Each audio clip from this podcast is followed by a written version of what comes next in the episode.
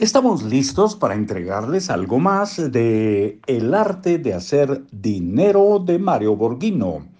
Con este libro empiece a pensar como millonario, editorial de bolsillo. Aquí en libros para oír y vivir.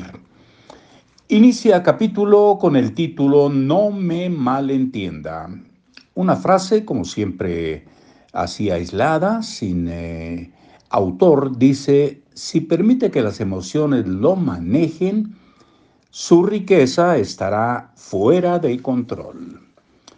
Cuando me refiero a las mentes que piensan como millonarias, no estoy describiendo a aquellos que no disfrutan de la vida o que solo viven para acumular y se les dibuja el signo de pesos en los ojos.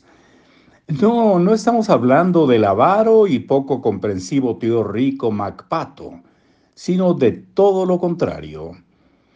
Las personas que piensan como ricas saben que es posible gozar de la vida y a la vez transformarse en una persona con solidez económica.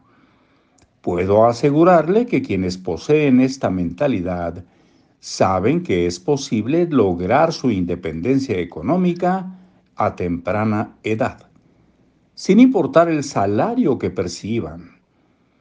Comprenden que las personas avaras viven de manera limitada, aterradas. Una historia para recordar, su avaricia jamás lo dejó disfrutar la vida. Conocí a una persona que ha vivido así toda su vida jamás ha salido de viaje de placer, porque, según él, es dinero que se le tira. Nunca ha comprado algo, si no es en tiendas de descuento de poca calidad. Solo viaja por necesidad o cuando muere un familiar. Pero nunca ha salido con toda su familia a ningún país para disfrutar de unas buenas vacaciones. Incluso llegó al grado de comprar eh, una camper usada para no pagar hotel en sus vacaciones. Siempre ha comido en su casa o lleva comida a la oficina. Me cuentan que de vez en cuando acudía a una cantina de comida muy barata. Nunca le vi ropa nueva, todo lo que adquiría era para sustituir la que ya no podía usar por viejo. Cuando comíamos juntos en un restaurante, se quejaba del dinero que había gastado. Pensaba que pagar casetas de carretera y gasolina era tirar el dinero. Y nunca apoyó financieramente a sus hijos más que en lo básico para sus estudios. En pocas palabras, era un avaro que nunca pudo disfrutar de la vida.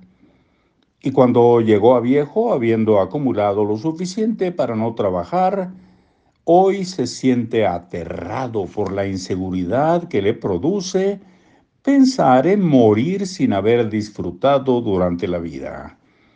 Su inseguridad lo hizo acumular para compensar las debilidades que tenía como persona.